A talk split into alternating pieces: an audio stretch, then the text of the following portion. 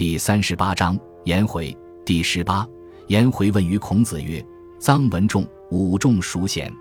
孔子曰：“武仲贤哉。”颜回曰：“武仲是称圣人，而身不免于罪，是志不足称也；好言兵讨，而错锐于诸，是志不足名也。夫文仲，其身虽莫而言不朽，恶有未贤。”孔子曰：“身莫言厉，所以为文仲也。然犹有不仁者三，不智者三，是则不及武仲也。”回曰：“可得闻乎？”孔子曰：“下斩禽，至六官，窃之仆，三不仁；射虚器，纵逆肆，死海鸟，三不智。武仲在其，其将有祸，不受其田，以避其难，是智之难也。”夫臧武仲之志而不容于鲁，亦有尤焉。坐而不顺，失而不数也夫。下书曰：“念兹在兹，顺势数失。”译文：颜回问孔子说：“臧文仲、臧武仲这二人，谁更贤能呢？”孔子说：“武仲更加贤能些。”颜回说：“武仲被世人称为圣人，而他自身不免于罪责，这是他的智慧还不足以称道。”他喜好说用兵讨伐，而与诸国打仗却失败了，这使他的智慧和名声不相符合。至于文仲，他虽然身死而言不朽，怎能说他不如武仲贤能呢？孔子说，文仲身死而言厉，所以被称为文仲。然而他仍然有不仁的是三件，不智的是三件，这方面是不如武仲的。颜回说：“可以说给我听听吗？”孔子说。他让斩禽处于下位，设置六官来收税，让妾之仆草席赚钱，这是三不仁。他非法拥有天子才能拥有的器物，纵容不合顺序的祭祀，祭祀海鸟，这是三不智。武仲在齐国时，齐国将有灾祸，武仲不接受斋庄供封给他的田地，以此躲避了灾难，这是有智者也难以做到的。臧武仲这样有智慧，却不被鲁国宽容。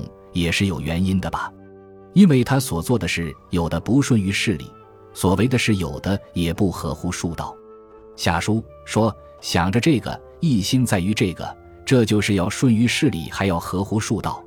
颜回问君子，孔子曰：“爱近人，度近智，为己不重，为人不轻，君子也夫。”回曰：“敢问其次。”子曰：“弗学而行。”弗思而得，小子免之。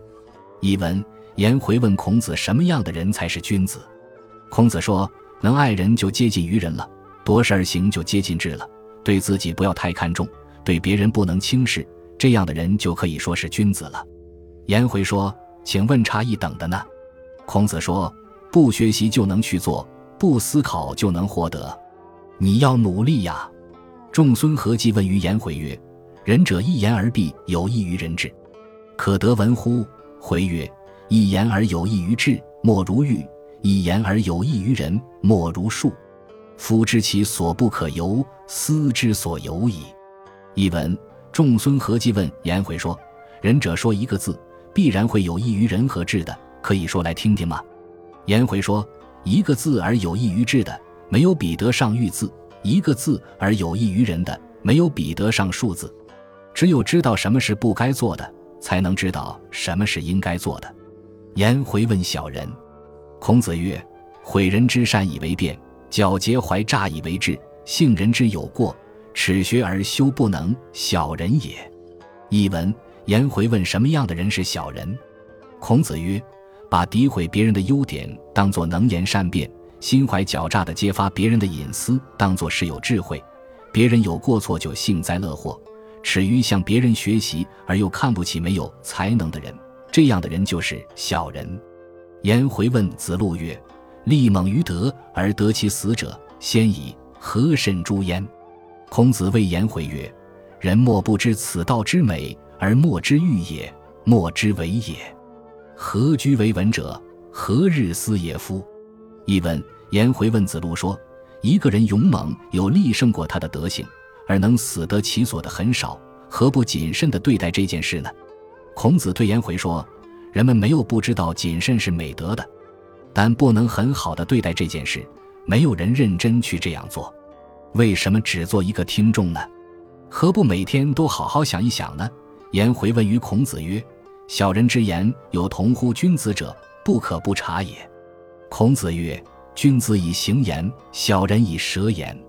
故君子于为义之上相及也，退而相爱；小人于未乱之上相爱也，退而相恶。”译文：颜回问孔子说：“小人说的话有和君子的话有相同的，不可不仔细分辨啊。”孔子曰。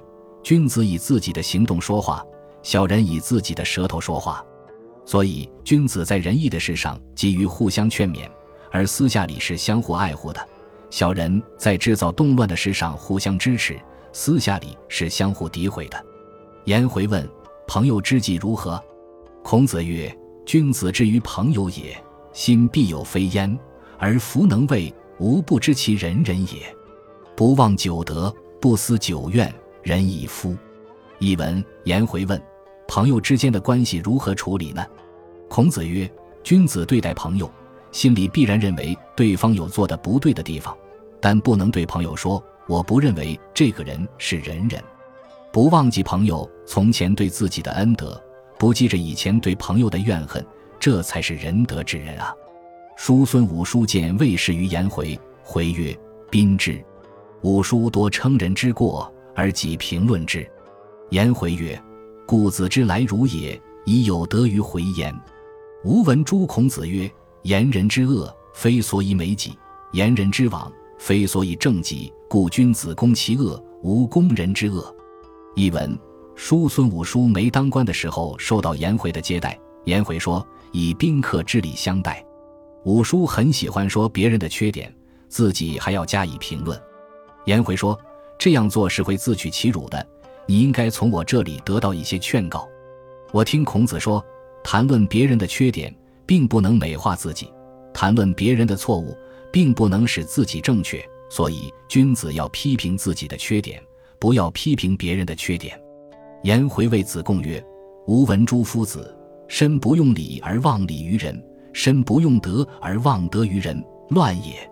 夫子之言，不可不思也。”译文：颜回对子贡说：“我听老师说，自身不讲究礼仪，而希望别人对自己有礼；自身不实行仁德，而希望别人对自己仁德。